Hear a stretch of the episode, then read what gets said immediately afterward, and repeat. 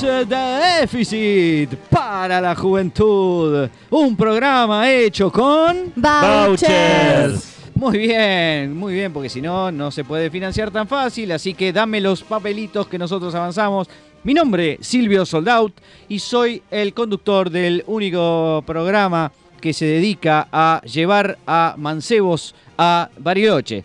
Tenemos en este caso tres finalistas. Atención, por favor, eh, muchachín, tu nombre, apellido y colegio. Germán Tenimiento, de la Escuela 1 de Areco. Perfecto, muchas gracias. Me encanta ese celular que está sonando todo el tiempo. No seas hincha que- pelota, Silvio. Eh, por favor, señorita, nombre, apellido y colegio. Mi nombre es Casla Romagnoli, del Colegio Santo Lorenzo de Almagro. Perfecto, eh, Casla. ¿Y me habías dicho, muchachos, del celular? ¿Tu nombre era? Germán. Germán. Germán, Germán. Y tenemos un finalista más, por favor, nombre, apellido y colegio. Eh, David Ricardo Sarlenga, del Colegio Irlandés de Coglan. Bien, David, excelente. eh, y bueno, tres eh, jóvenes muy preparados. Atención porque se viene el, la última prenda de la noche.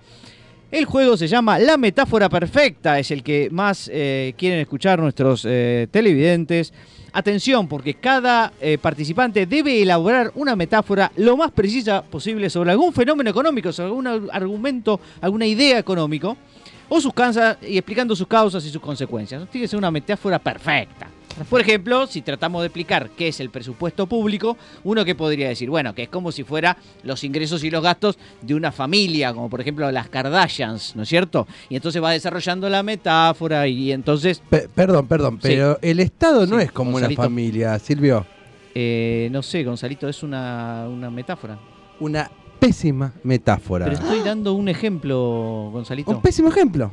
Bueno, a ver, a ver, que vos que sos tan piola, decime uno vos. Entonces, ¿qué sería el, pre- el presupuesto público? ¿Sería como qué cosa? Como una radio. Cuando se enciende tiene superávit y cuando se apaga tiene déficit. Ni, se- no sabés ni decir la palabra. Bueno, Pero bueno. bueno, bueno. eh, está bien, listo, está bien, dejémoslo ahí. Vamos a avanzar porque creo que se entendió la mecánica. Así que atención, primer participante, Germán. Tu metáfora va a ser sobre las ventajas del comercio internacional. Tiempo. Ajá. Eh, déjame pensar. Sí, a ver, eh, es como ir al shopping. O sea, Mm. uno va al shopping y compara, compara precios, calidad, rentabilidad, costo financiero total, ¿no? Y entonces te fijas cuál te da mayor ventaja, pero no puede ser absoluta, tiene que ser comparativa. Y ahí tienes la ventaja comparativa. No te, está Eh, bueno, ¿no? No, no. No venís bien, pero a ver, intentá profundizar un poquito a ver si le asociás un poco mejor. Buah, eh, después, por ejemplo, en el shopping, ¿no? Seguimos en el shopping. sí. hay que pagar. Entonces vas a la caja y le exportás el pago con una transferencia, eh, con Mercado Pago, por ejemplo, Mm. eh, que es una exportación y te da la mercadería que es una importación. Y hay ventajas para, para todos, ¿entendés? No, la verdad no tengo, no tengo palabras para contestarte y si las tuviera no las querría decir para no ofenderte, pibe. La verdad, lamentable. A ver, vamos a seguir con la segunda participante a ver si mejoramos el nivel. Tu metáfora, eh, querida Casla, es eh, desarrollar el concepto de la curva del Laffer. Curva del Laffer, metáfora, tiempo. Sí, es fácil. Eh, es el tema de que si cobras mucho impuesto empezás a recaudar menos. Bien, correcto. Entonces, sí. suponete, subís una montaña, pues Sí. el Everest, el Mont Blanc, el Kilimanjaro, etcétera, etcétera, etcétera. Mm, eh, sí, avanzar, por favor. Dale, sí, sí. bueno, el tema es que la montaña en un momento se termina, no sigue para siempre, o sea, no sé si me explico. Sí, dale, eh, anda al punto, por favor. No, bueno, no, no, no me desvío, estoy subiendo hacia arriba, ¿se entiende? Bueno, llegás a la cima, te Mm. acordás de que tenés que pagar el monotributo, Sí. querés hacer la transferencia, pero claro, no hay señal en la punta del Everest. Este- esto se está Bueno, poniendo para, un poco para, raro. para, para que Sí, ya termino. Entonces empezás a bajar por la otra ladera, claro, y empieza a haber señal.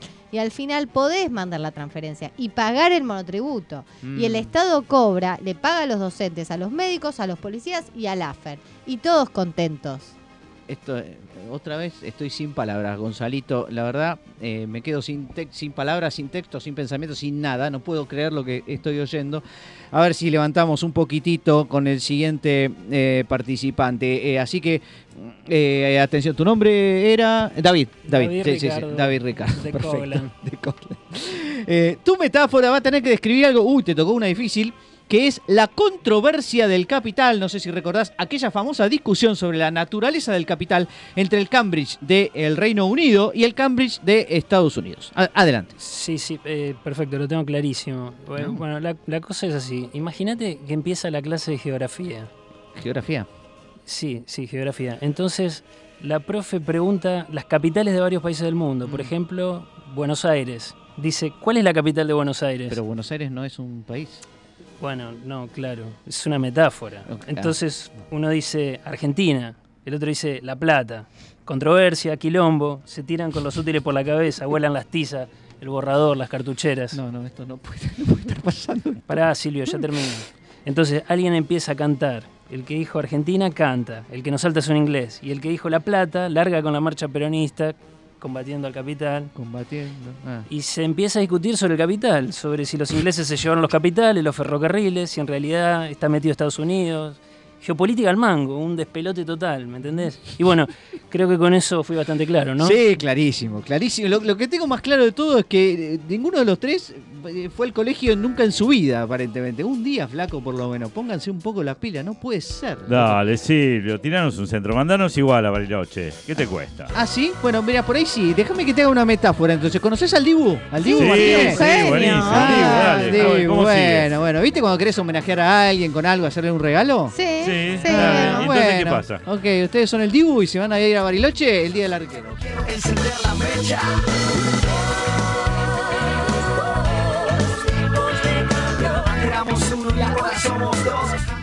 Bienvenidos a Dos Tipos de Cambio. Mi nombre es Pablo Javier Mira. Soy la antítesis de Silvio Soldout, porque estoy soldín. Y eh, quiero presentarles ahora a aquellos que me van a acompañar en el día de hoy. Somos un montón. Primero que volvió Paul, segundo que volvió Barbie, tercero que tenemos invitado presencial. Hoy es una fiesta, Dos Tipos de Cambio.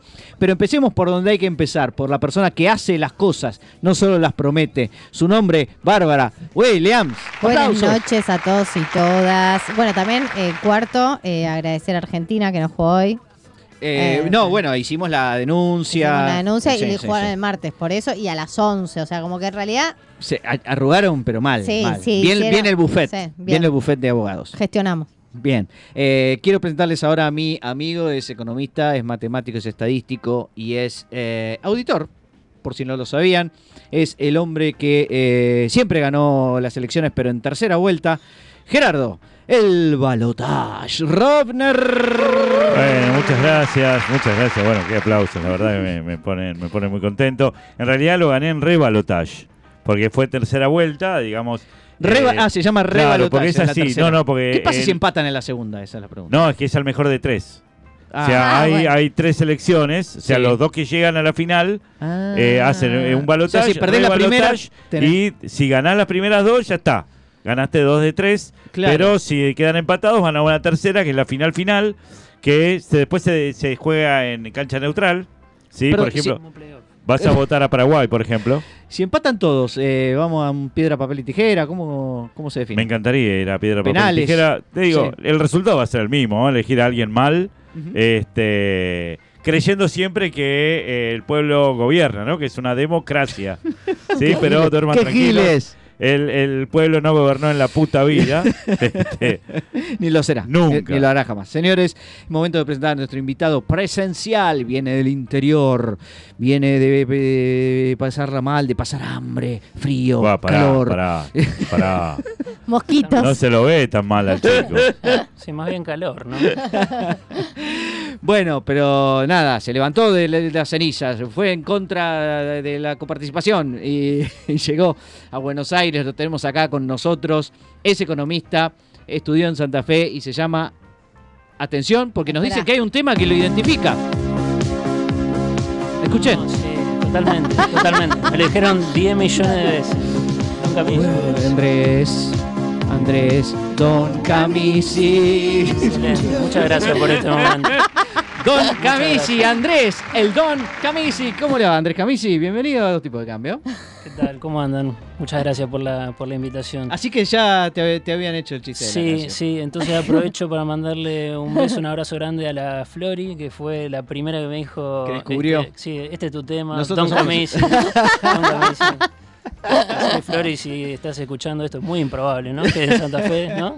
Vos sabés que yo creo realmente que eh, porque nos gusta hacer chistes de, de así con los nombres, que Sí. eso, pero la verdad que una persona, aparte 43 años tenés ya, Eh, sí. 43, ya sabe, esos chistes ya se lo hicieron 10.000 veces. Ya cuando llega No, pero acá. parece que no tanto, es solo No, sí, se lo acabo de ¿De, de decir. qué año sería este tema? ¿Alguien tiene? 82. Los 80, 82. O sea, dos años después que Claro, naciste. Yo estaba en el andador y, Y ya estaba- sonaba este tema. Y te Y a tu hicieron un viejo- y a tema. tu viejo lo habrán cargado también con esto. Totalmente. Y así, Está. A varias generaciones. Eh, bueno, bienvenido, muchas gracias por estar con nosotros presencial, que es lo que más nos gusta, que nos vengan a visitar de cuerpo entero. Eh, queda eh, presentar a Paul enseguidita. Eh, Gerardo, antes necesito saber en qué día estoy. Bueno, no te voy a decir, este es en jueves 19 de octubre, pero en realidad lo importante esta vez voy a, a ser poco ortodoxo, voy a hablar del día de mañana, porque el día de mañana, 20 de octubre, es el Día Mundial de la Estadística. ¡Vamos! Señoras y Vamos. señores, Al fin tu eh, día. que, que hasta por ahí nomás, porque en realidad, gra- muchas gracias, muchas gracias. Eh, se festeja cada cinco años en promedio, es decir, empezó en 2010, después se festejó... O sea que a veces eh, cada tres, a veces cada siete, así, No, en claro, promedio cada cinco. exactamente, una cosa así. Este, por ejemplo, en el 2020 se celebró la última vez que se celebra Sí. este Día Mundial de la Estadística, dice poniendo el foco en los datos confiables y autorizados. Bueno, Vaya ¿por qué uno a saber son los- autorizados? Se no puede sé. hacer estadística con datos no Así se confiables. llamaba, qué sé yo. En el 2015 no me acuerdo cuando cuál fue el, el, El hecho. eh, el logo, digamos, la, la frase. Pero bueno, temas anteriores, sí, acá está. El del 2010 fue celebración de los numerosos logros de las estadísticas oficiales. Entre ellos, Eh, ser confiables y autorizados, supongo. En el 2015, datos mejores, vidas mejores. Ah, Está buena, está buena cuando emotivo, así. muy emotivo. Pero bueno, lo que sí quería recomendar un poquito, dado que mañana es el Día Mundial de las Estadísticas, Prepárese. mañana en el Centro de Estudios Estadísticos Especializados en Economía, Bien. el famoso C. Sí. Ah. En la calle, que queda en la calle Chevichev al 1800, ¿sí? entre Valles y Markov, eh, en el barrio porteño de Pearson, se va a hacer el congreso, ¿sí? Una cha- varias, varias charlas, una que se llama Geopolítica de la Curtosis, Ah, si aquellos mirá. que quieran escucharla, ¿sí? La varianza, Curtosis es, eh, ¿hacia dónde va? Era una otra. república soviética. No, esa Ah, es ¿no? otra. Ah, es otra, perdón. Bueno, otra de las charlas es la varianza, ¿hacia dónde va? Es una de las ¿A cosas que se va a debatir varianza? ahí. ¿A dónde va la Eh, varianza? De matriz transpuesta. Otra que tenés es media, mediana y modo, los tres tercios del poder central. Correlaciones eran las de antes, es otro de los de las charlas. Hice un profundo debate sobre la independencia colonialista. Estimadores estimados, la inferencia como una forma de escape a la realidad. Y el último de las charlas va a ser hipótesis en confianza, hasta dónde aguantar los errores de los tipos. Me encantó. Excelente. Y va a tocar matriz transpuesta, está confirmado. Sí, por supuesto, matriz transpuesta con logaritmo de la noche. Con logaritmo y de la noche, otros temazo. temas Y ya otros de temas ya famosos. Ya los pasaremos acá en dos tipos de cambios. Va a estar bueno. Eh, va a estar lindo, va a estar lindo, Sí. así que te esperamos, Andrés. Eh, es momento de presentar a Paul, que se fue de vacaciones, ¿viste? Él viene cuando quiere, él es CEO. Es que ahora ¿Entendés? que. sí. Esa es la diferencia con nosotros. Sí. Estoy- es que estoy sin trabajo, no es que me fui de vacaciones.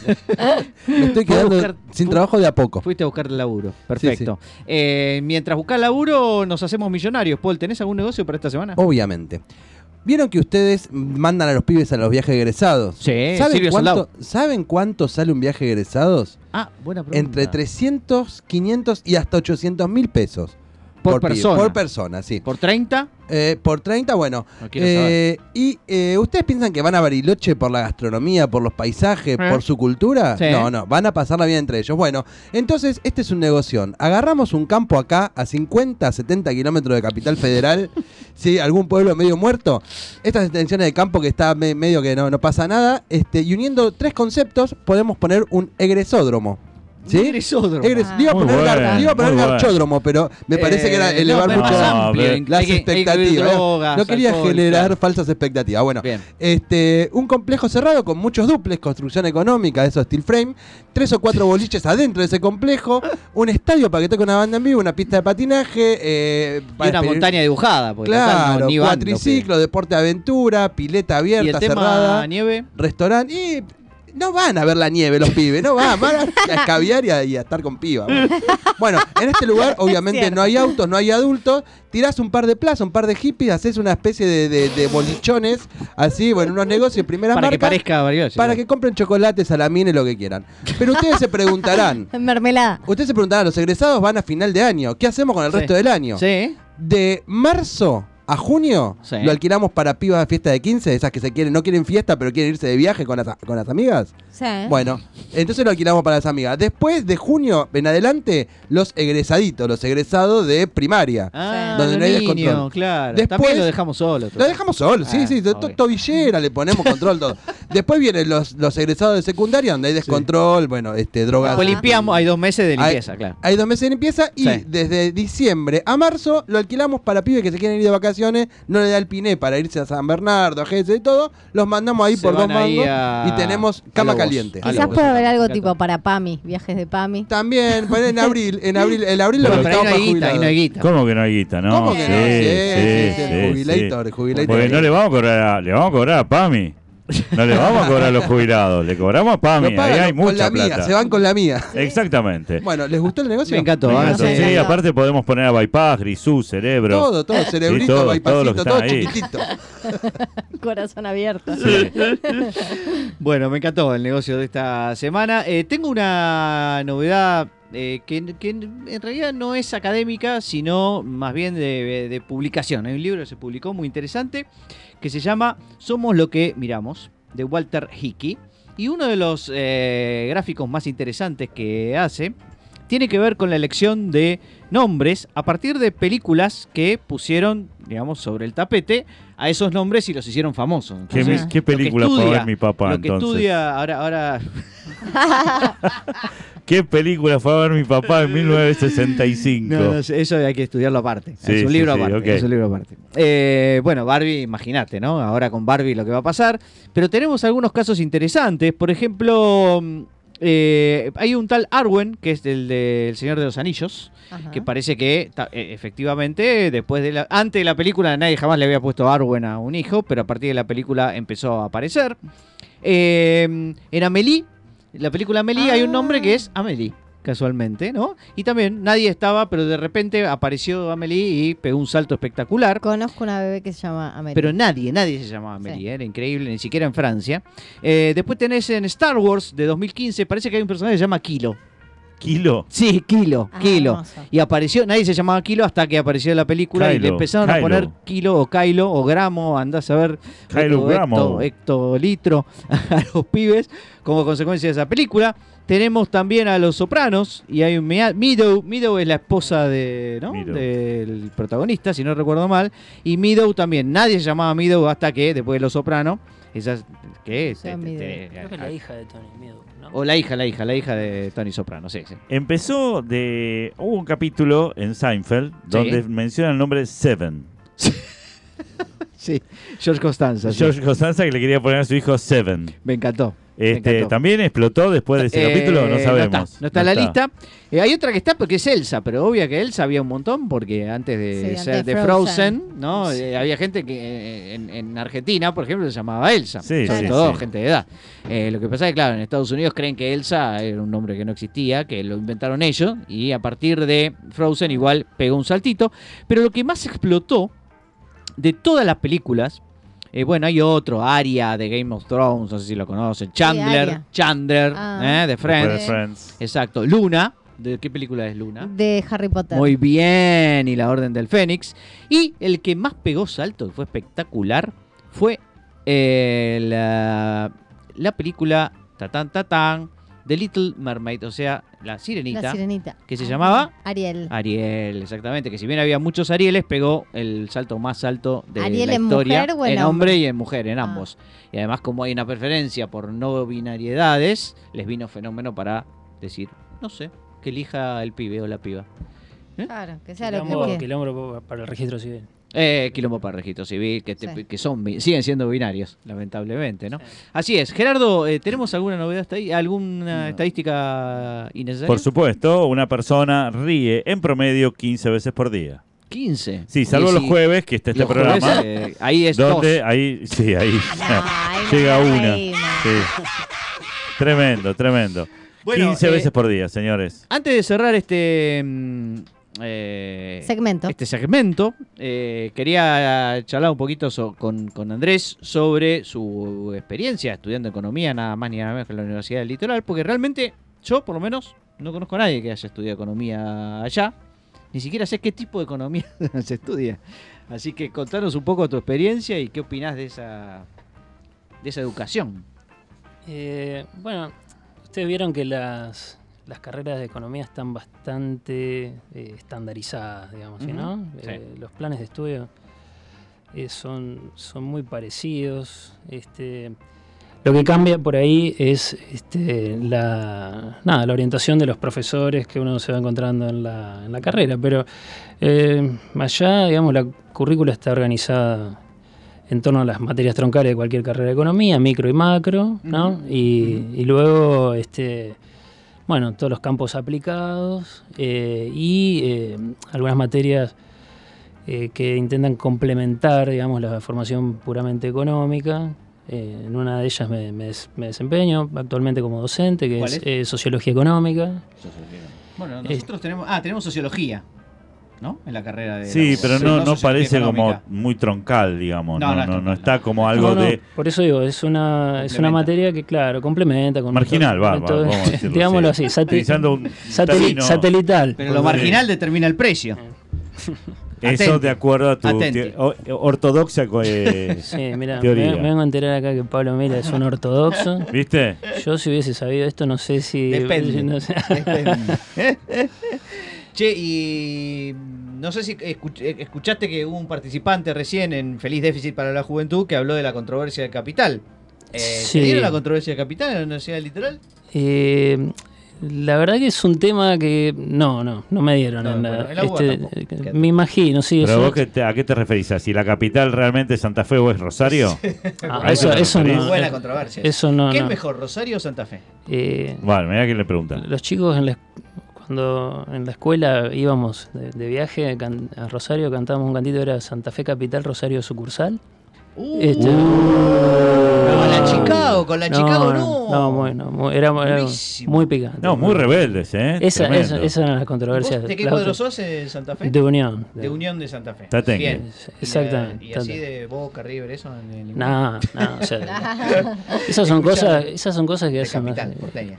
No, no, de, otros equipos del interior que no sé, tienen dos, son hinchas de dos clubes. No, eso en Santa Fe no Eso pasa. No, no no pasa, ¿no? Y, y- y los de Unión, Sí. ¿tienen alguna preferencia respecto de los dos equipos de Rosario o son totalmente independientes? Unión y Colón, digo. ¿Hay alguna conexión entre Central, Newell's, Viste que ahí Colón? las hinchadas a veces tienen amigas, Acuerdos. claro, hinchadas amigas, pero son, viste, son, son acuerdos precarios, viste. Más- este, Pero ponen el tipo de fútbol no, se, suponía, se suponía que éramos amigos de Central, pero Ajá. en un partido se pudrió todo y que nadie puede ser amigo de ter- Central. Terminó todo Nadie. mal.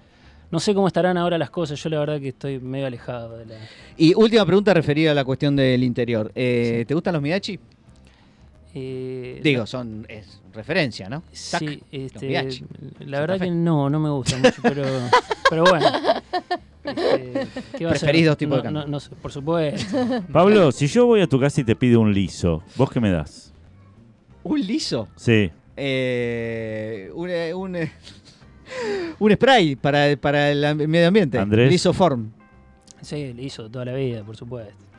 Es- ¿Saben, no? ¿Una Este, cerveza? Sí, ¿Una cerveza? sí, sí. Ah. Claro. sí. Muy bien. Se No, llama- no, no no- no estudiaste No tengo cerveza en santafesino casa. vos. No, Sí, yo no estoy ¿Y un, ca-. ¿Y un Carlitos? Eh, pero eso es en Córdoba, querido. Pero eso Sí. me parece Es que en Rosario, Eso, eh. es Rosario. Es ¿no? Rosario. Sí, Ah, sí, Rosario. Sí, sí, el Carlito Sí. de Es Rosario. Por ketchup. favor, no confundas Santa Fe con Rosario, te pedimos, en serio. Bueno, perdón, Eh, perdón. Pensé Vas que, a era, ofender a nuestro pensé invitado. que era como Italia, pero ahí la, la bota, pero me Sí, confundí, perdón. es como Italia, el norte y sur, te digo. Muy bien. Bueno, eh, entonces queda claro que la, tu formación es suficiente como para estar en este programa, podríamos decir. Y supongamos, sí, ¿no? Espero. Estás a la sí. altura de ese- Bueno, después, si te parece, vamos a charlar un poco sobre, eh, sobre los temas que, estu- que, que investigaste, quizás sobre las Tu clases experiencia das, docente, sobre, claro. los estudiantes, sobre a, a cuántos golpeaste eh, No. y ese tipo de No, cosas. no, de ninguna Eh, bueno, ok, nos va, nos va a interesar mucho tu, tu opinión para saber, bueno, que pasa en el resto del país. Eh, dos tipos de cambio es un programa federal, después de todo. Así que si les parece, seguimos con más dos tipos de cambio. Dale. Dos tipos de cambio. Apostamos al crecimiento, pero perdimos de nuevo.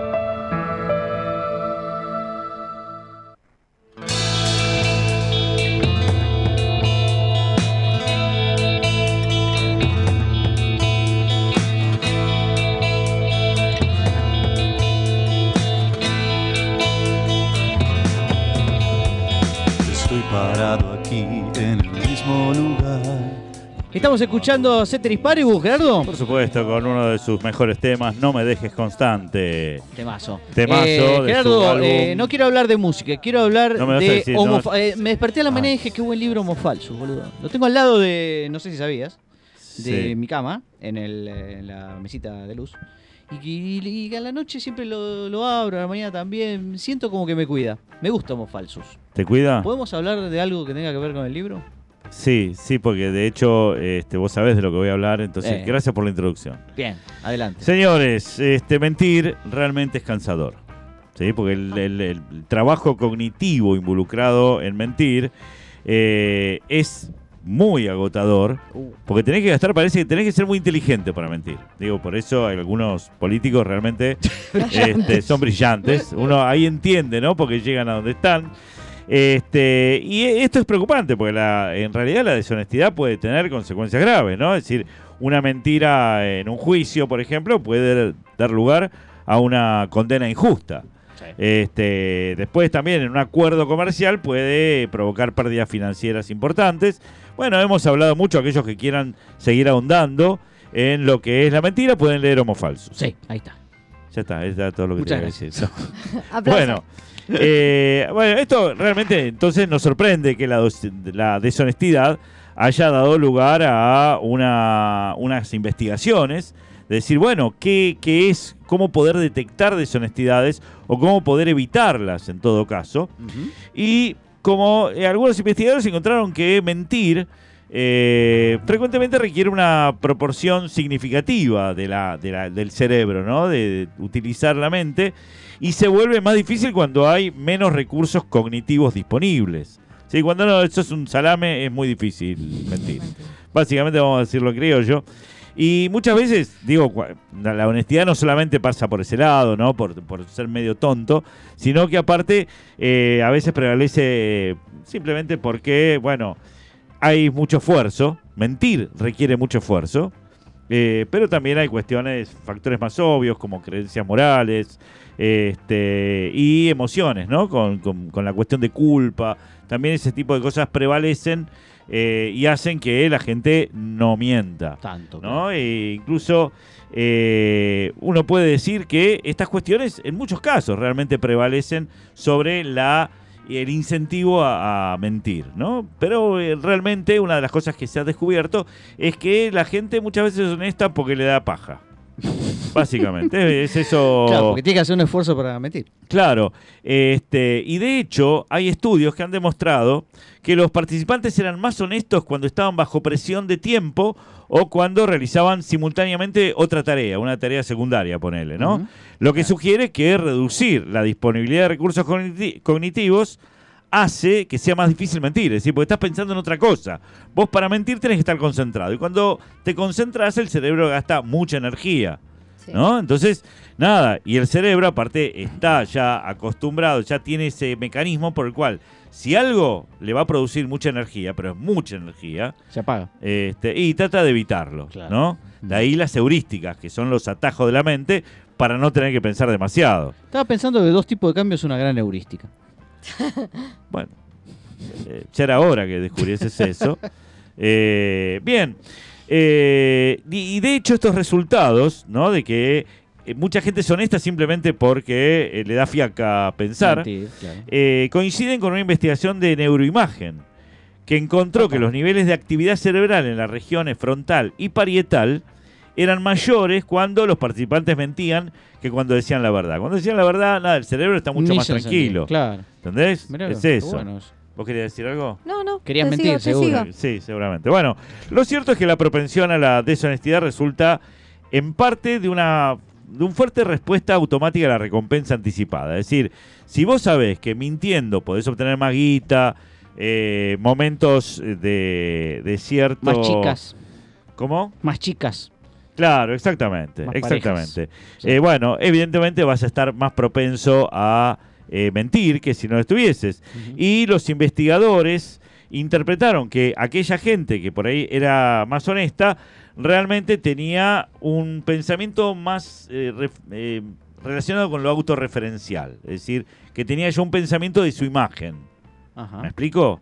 Es decir, los deshonestos están más propensos a ser incentivados Y los honestos piensan más en cómo quedarían ellos con una mentira. Bueno, no sé por qué lo- los, lo- los deshonestos no piensan en su imagen también. Este, bueno, por ahí descubren que en realidad nada pasa, ¿no? Porque podés mentir descaradamente que te siguen votando al fin y al cabo, ¿no?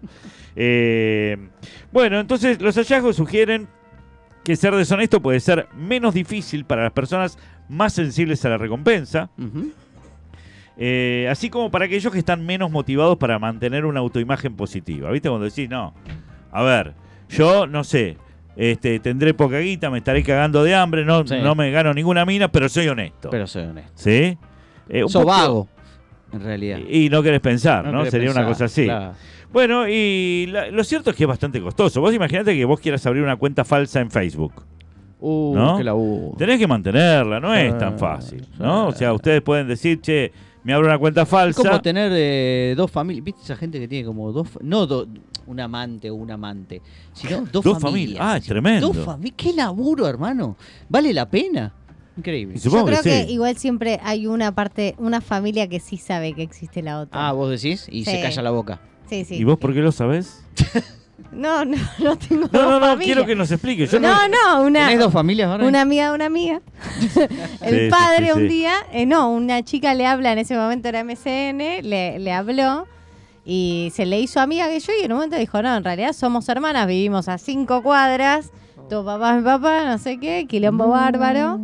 Y la mamá de ella sí sabía de la existencia de ella. Ella sabía que tenía una hermana. Ok, tu muestra se basa en n igual 1. No, te enseñé no, nada yo, no, Barbie. No, no, no, eh, estoy segura que hay mucho más.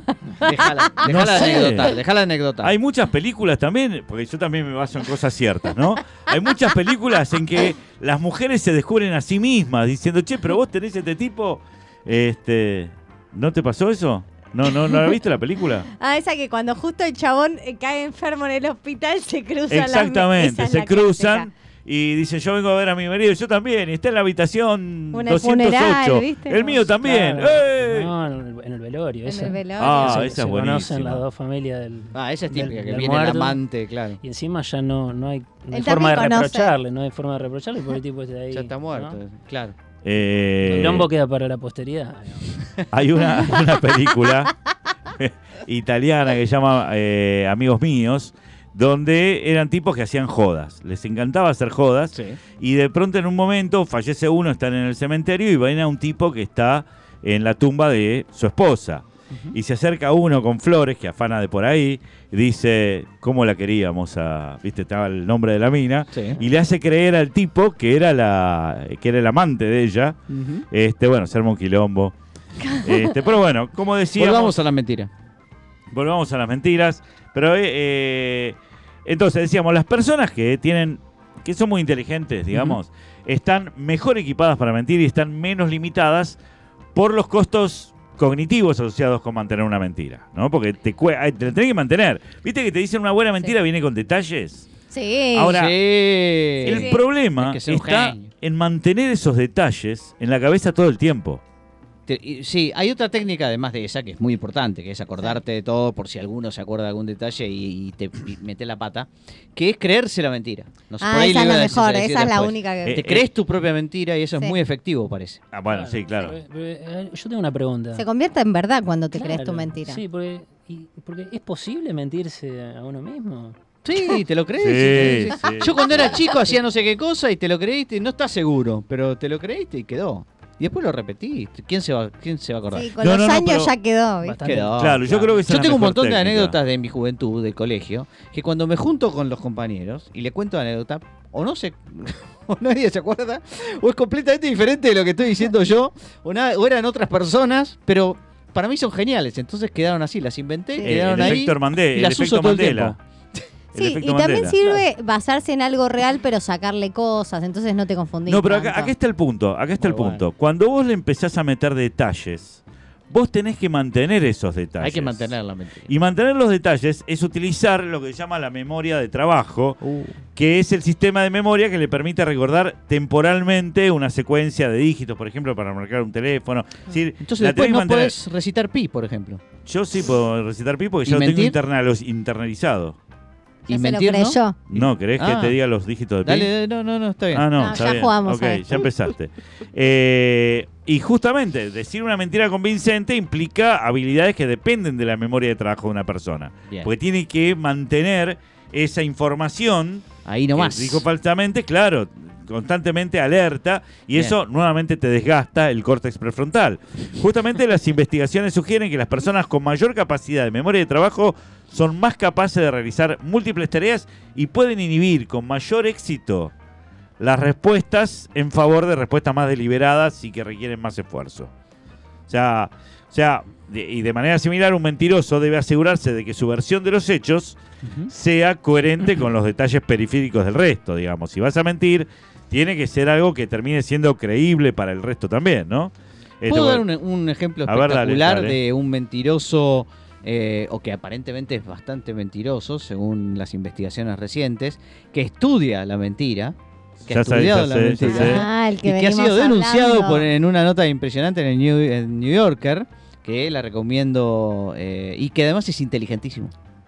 Y se llama Dan Ariely, así que búsquenlo. Nosotros ya lo dijimos, acá lo queremos igual, lo vamos a bancar para siempre, haga lo que haga, pero tiene unos problemitas, el muchacho, lean la nota y van a ver.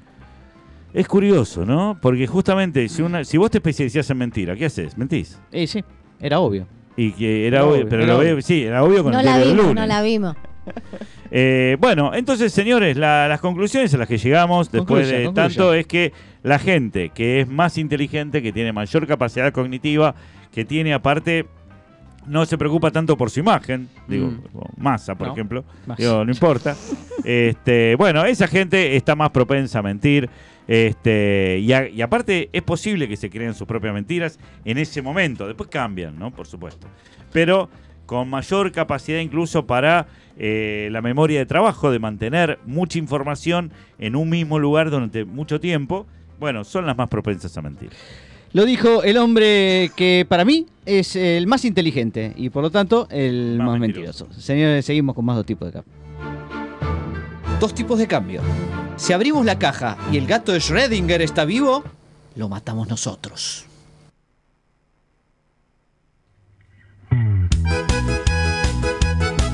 ¡Ese dicta! ¡Ay! Yo tengo un tita sombrero, es insesgado y quilombero. Es insesgado, es quilombero, es el tita sombrero. ¿Quién nos canta? Agrupación deficitaria, con Te quiero tocar la cota. Señores, En me dejás de decir el álbum. ¿Me dejás Sí, decir el álbum? dígalo. Ahí está, este es de Agrupación Deficitaria de su eh, nuevo disco de Folteame esta. Defolteame esta. Eh, bueno, estamos con Andrés Camisi. Queremos charlar un poco sobre eh, tus investigaciones, las cosas que te interesan. Eh, eh, una de las cosas que estuviste estudiando, según nos contabas, eh, tiene que ver con los procesos de descentralización eh, jurisdiccional de los años 90. ¿Es así, Andrés? Sí, es el proceso de reforma del Estado de los 90. De la época de Caballo. Sí, Menem, Caballo. Pero visto desde la, bueno, desde la óptica de qué impactos tuvo eso a nivel de, de las provincias, Ujú. en particular la, la provincia de Santa Fe. Eh, cómo, cómo esa reforma del Estado no fue simplemente ¿no? un, desmantelamiento, un desguace del Estado, cosa que efectivamente ocurrió a nivel del, del Estado Nacional, sino que cuando uno mira ¿no? el- el Estado argentino en sus tres niveles, nacional, provincial, municipal, uno ve que hay una, como hizo Slack, ¿no? Más que una minimización del Estado, una metamorfosis del Estado. Por un cambio muy, muy importante en el reparto de funciones, en la división del trabajo entre los eh, eh, tres niveles de gobierno, que hizo que el Estado Nacional no solo se, se achicara drásticamente por el proceso de privatización, sobre todo las empresas, grandes empresas de servicios públicos, este, sino que a su vez se, se quedara como producto de ese achicamiento con las tareas menos complejas que tiene que llevar adelante un Estado. Ujú. Oslac dices, el Estado Nacional después de la reforma de los 90 se queda reducido como una especie de Estado cajero que recauda y gasta, paga cheques, digamos, paga sueldos, jubilaciones, paga la deuda externa, pero que le transfiere a las provincias, a los estados provinciales, justamente las tareas más complejas, que, las más difíciles de, de- de llevar a cabo. Los, Los servicios, servicios- sociales. Claro. Los servicios sociales, salud, educación, seguridad, una papa caliente. Claro. Eh, y eso se transfiere, eh, la verdad, con, este, con, con pocos recursos para, para hacer frente a eso.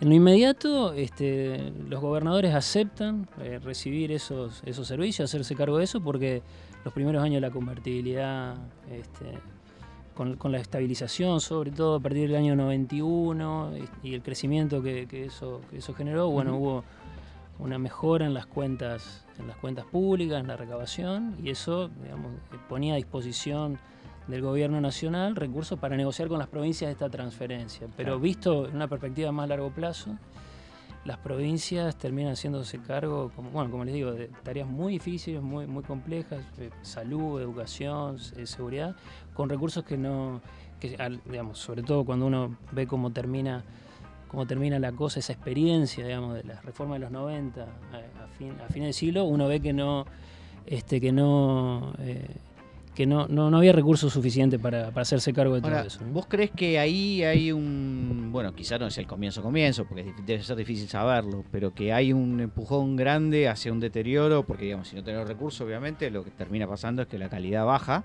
¿Y crees que en parte ahí hay algo, algún, algún inicio del deterioro que observamos creciente en temas de salud y educación? ¿O, o es un, Yo, un ver, golpe más, digamos? El deterioro de la, de la salud y la educación, eh, la verdad empieza antes, empieza, Ajá. a mi modo de ver, en la segunda mitad de los 70, en la dictadura. Ahí empieza fuerte el, el proceso de descentralización, eso entra como en un impas durante el gobierno de Alfonsín y vuelve con todo eh, con, con Menem. Eh, sí, digamos, en, en la segunda mitad de los 70 y durante los 90 es, yo creo que es- son los periodos donde donde la educación pública sufre los peores, los peores embates, la salud pública, la salud pública también. Sí, sin, sin ninguna duda. Es, es, es interesante ver esto desde el punto de vista de cómo fue la estrategia, ¿no? Para, para que las provincias acepten ese, Ah, ese, Eso. ese ¿Qué, les prometieron? porque no, en, en- en lo inmediato, eh, recursos, recursos frescos. Hay que recordar que eh, a la salida de los 80, este, el Estado argentino en todos sus niveles enfrentaba una crisis fiscal fenomenal. Estaban las cuentas en rojo, tanto a nivel nacional como provincial. Y los gobernadores básicamente aceptan hacerse cargo de los servicios sociales a cambio de eh, dinero fresco en los, los primeros años, pero recursos de corto plazo, eh, en un, digamos, en el marco de un sistema de incentivos bastante jodido, ¿no?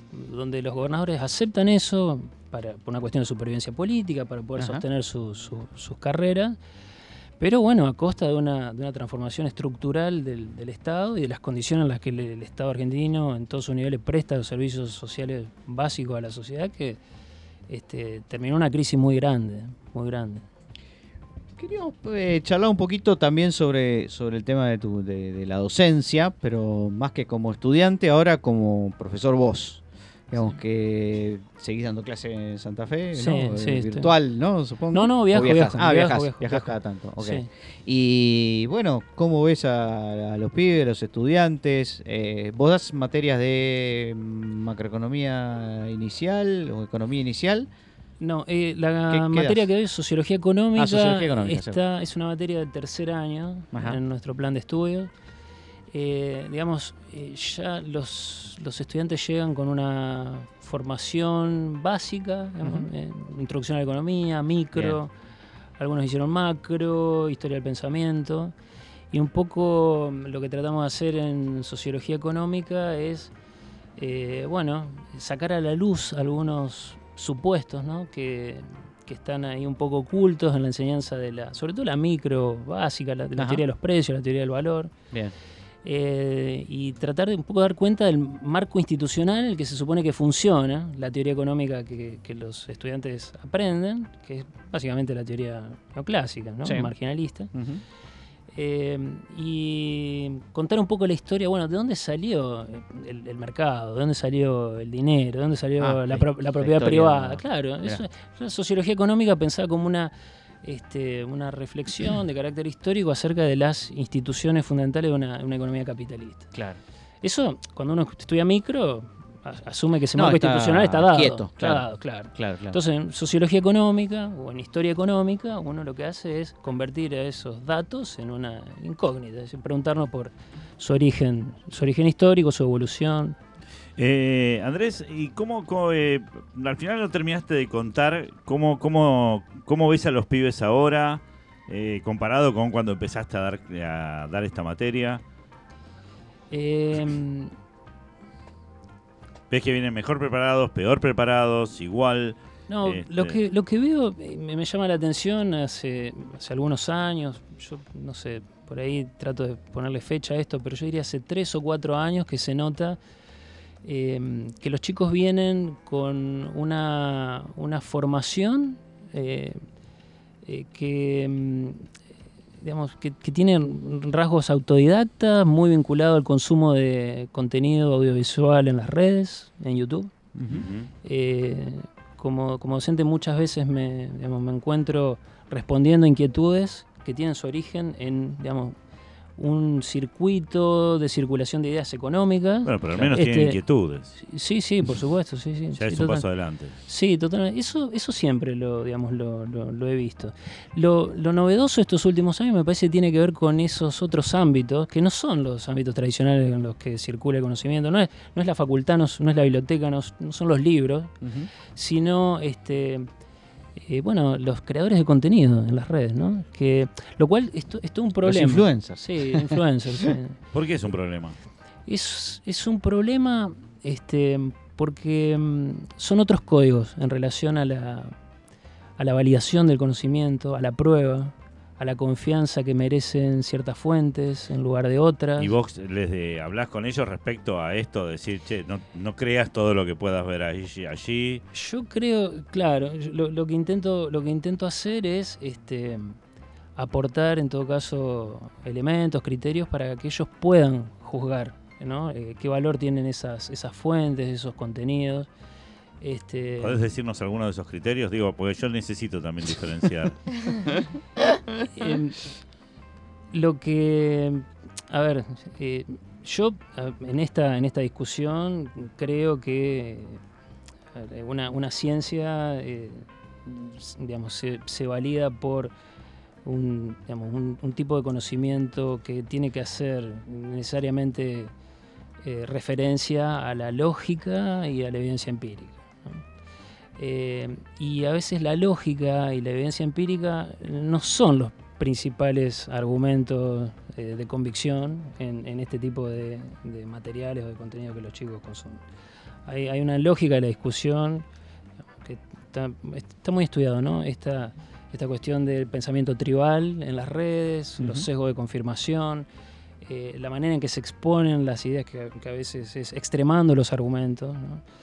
Este, lo, que, lo que intento hacer, sin, a ver, a esta altura, sin pretender que, que, que- que los chicos dejen de consumir esas cosas, porque acá lo que creo, No, la que creo que está, la es que, la- inevitable. la que está en problemas es la universidad, eh, es la biblioteca, son los libros. Lo que están en problemas en este, en este contexto son las instituciones tradicionales por las cuales ha circulado el Mm. conocimiento. Este, y me parece que tratar de evitar digamos, este, la circulación por estos otros medios es, es algo absurdo que no, digamos, no, no- no va a llevar a ningún, a ningún puerto. Eh, la Pero cuestión- vamos, vamos la- a, datos más, más, más duros. Sí. ¿Qué porcentaje de aprobados tenés? Que se sacan la materia de encima al final del cuatrimestre. Mira, eh, haciendo un promedio histórico. Me gusta ¿no? eso, me gusta tu forma de pensar. Eh, no, entre el 50 y el 60% de los alumnos aprueban un régimen promocional que tenemos en la Claro. materia. Sí. ¿no? Ap- La prueba por parciales. 50-60%. Es, Sí. es alto, claro. un es una materia complementaria. Uy, No, populismo. eso ¿por qué? Lo mío no llega al 20. ¿En serio? No, Sí. porque la tuya es muy Mal docente. particular. Mal docente. Ojo, eh, claro, ojo, hay una, una pregunta para hacer. Sí, sí, sí, yo me la hago. Veinte- Yo me la hago. 20%. Yo me la hago todo el tiempo. Y 20. me respondo, sí, soy mal docente. Eh, no, bueno, este, yo lo que trato como docente es que el- digamos, en la instancia de evaluación no haya sorpresas. Es decir, em, para mí el cursado tiene que servir para que los estudiantes se entrenen exactamente en el tipo de problema que van a tener que resolver en la instancia de examinador. Hay, hay, hay docentes que no comparten este criterio, que, que esperan que... no Es sé, un, es un criterio, yo no, no lo voy a cuestionar, sí, pero sí. está bien. Ahora, este, cuando, ¿cómo hiciste durante la pandemia, no? Este, cuando tenías que tomar los exámenes en forma virtual. ¿Era así o tenían que hacer un trabajo? Uy, hubo una, sí, sí, hubo toda una, digamos, una reglamentación de las instancias de- Sí. del examen virtual. de- los, sincrónica, sincrónica. los chicos tenían que ponerse frente a una computadora con cámara y, y- y hacer su examen este, ahí, este, es- escrito en una hoja, luego tenían que sacar una foto, subirla al entorno virtual Uy, por ¿tenías que PDF. corregir la foto? Exactamente. Vos me Ay, jodés. qué. Tuvimos que, tuvimos que hacer ese tipo de corrección. Terminaste empastillado, me imagino. Es, es uno de los momentos más duros de la profesión, es la, la- la corrección de exámenes. Sí, sí. Y, y, bueno, En general. Sí, claro. imagínense en, situación de leer esas pandemia. fotos. Sí, Esas sí, sí. fotos horribles. Qué bárbaro. Señores, estamos con Andrés Camisi. Eh, vamos a ir a un separador que les quiero contar una cosa cortita y ya, ya casi que vamos terminando. Dale. Dale. Dos tipos de cambio. Un paréntesis entre guiones dentro de la nota al pie de un anexo. Voy a saber. Voy a sacar. Sí, matriz respuesta. logaritmo De la noche. En el día de la estadística, que es mañana, logaritmo de la noche. ¿Qué más querés? No sé, quiero que me cuentes algo, Te voy a Pablo. contar algo que es... eh, ¿a, qué, con- ¿A qué economista te pareces? Si uno quisiera saber a qué economista se parece, en la forma de pensar, en la forma de elegir algún tema, uno diría, bueno, te hacen preguntas acerca de, ¿no? ¿Qué opinas sobre determinadas políticas económicas, teorías, etcétera, etcétera? Y eso es lo que hace el IGM Forum. El IGM Forum Panel, que básicamente te hace un conjunto de preguntas y en función de cómo contestas esas preguntas, te asocia con alguno de los economistas que tiene en la lista eh, para ver a qué te parece, a quién, te, te pareces, ¿no? Uno dice, bueno, a Keynes, a Friedman, yo me quiero parecer a Marx, yo me quiero parecer a, a Massa, Pero yo no me quiero parecer a físicamente. Milley. Pero No, no no, es en la forma de pensar, en la forma de pensar. en la Massa no es pensar. Bueno, pero Bueno, la reta, política la económica, reta. le reta, claro, andás a ver. Este, a Melconian, en fin. Ahí está. eh, hay un montón de Pero no en lo físico. Eh, no, no, no, en Ah. la forma de pensar, en las ideas, etcétera, etcétera. Así que eh, esta es una de las alternativas que eh, propone el IGM Forum Panel. Claro, el problema es que los eh, economistas que pone acá, algunos son más o menos conocidos, por ejemplo, Angus Deaton, Nobel, por supuesto, David Autor, que también es muy importante, Acemoglu, Hacemos que siempre uno se toma un Acemoglu antes de ir a dormir para que no te duele la cabeza.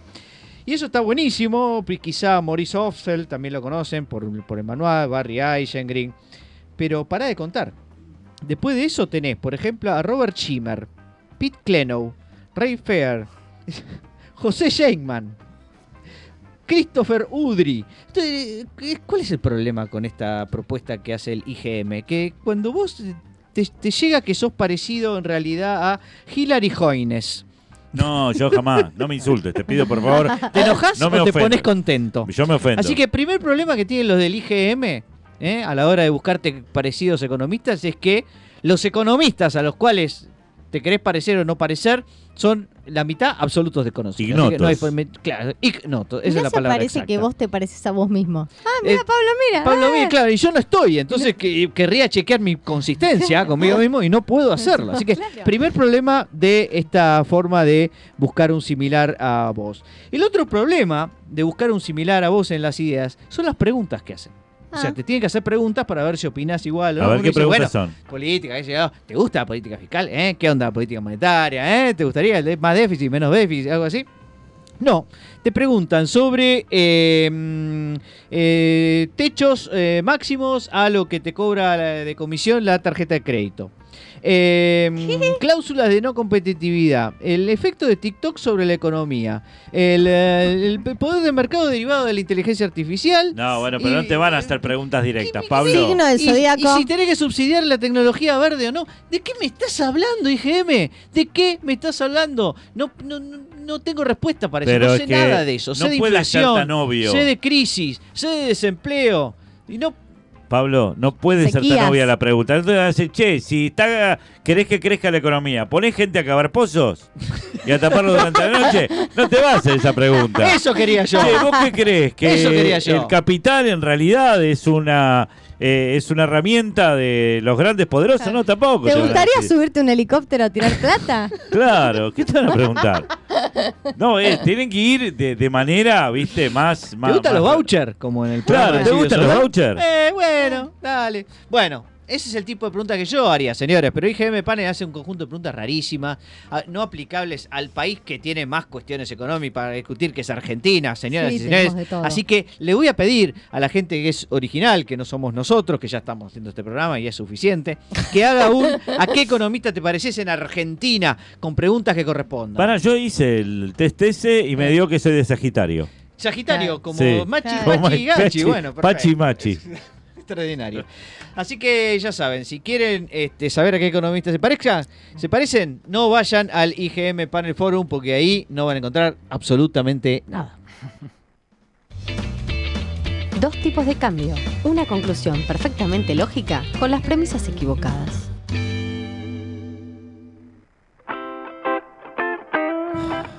Dos tipos de cambios se va despidiendo. ¿Cuánto duró esta hora, Andrés Camisi? Eh, una eternidad. No se terminaba No, no, pasó, esto. pasó, pasó volando. Pasó No se terminaba nunca, era un suplicio. ¿Cuándo termina esto, No, hermano? pasó volando. La pasé muy bien. Gerardo, noticia insólita of the Bueno, week. te quiero contar de un bar anticapitalista llamado The Anarchist. Por fin. Sí, The Anarchist, que Por es fin. en Toronto, Canadá. Uy, sí, que eh, la premisa del bar eh, era pagar lo que puedas. ¿Sí? Bueno. Paga lo que puedas. Justamente los productos no tenían precio, no tenían ningún Mirá, tipo de precio. loca la gente iba este, y pagaba lo que quería. Bueno, quebró. A la taza. No duró ni un año. Esto digo, Paul, para vos. Qué curioso, ¿no? Qué sorprendente. Quebró, Estoy quebró, dijo, claro, muchacho, en términos capitalistas, ¿no? O sea, era un anticapitalista, pero el capitalismo pasa su factura tarde o temprano. Quizá en otro sistema hubiese aguantado un poco más. Ponele, sí, ¿No? qué sé yo. Bueno, lo cierto es que eh, debió cerrar las puertas de su negocio por falta de fondos. Ah. Y sí. Sí, eso es básicamente la definición de quebrar, ¿no? Es decir, sin ir más lejos. Bueno, y eh, bajó las persianas antes de cumplir el año, ¿sí? Y bueno, la cafetería anticapitalista mandó un mensaje Sí. que es el siguiente, quiero leerlo, Dale. ¿sí? Para todos aquellos. Manga de Ha sido una experiencia Sí. increíble. Sí, sí, claro. Conectarse con tantos miembros de la comunidad, bueno, anda a un club, macho, pero no abras un bar en Claro. condiciones. Una ONG. Generar un debate que se necesitaba desesperadamente. ¿Puede quebrar? Bueno, sí, ya se terminó el debate.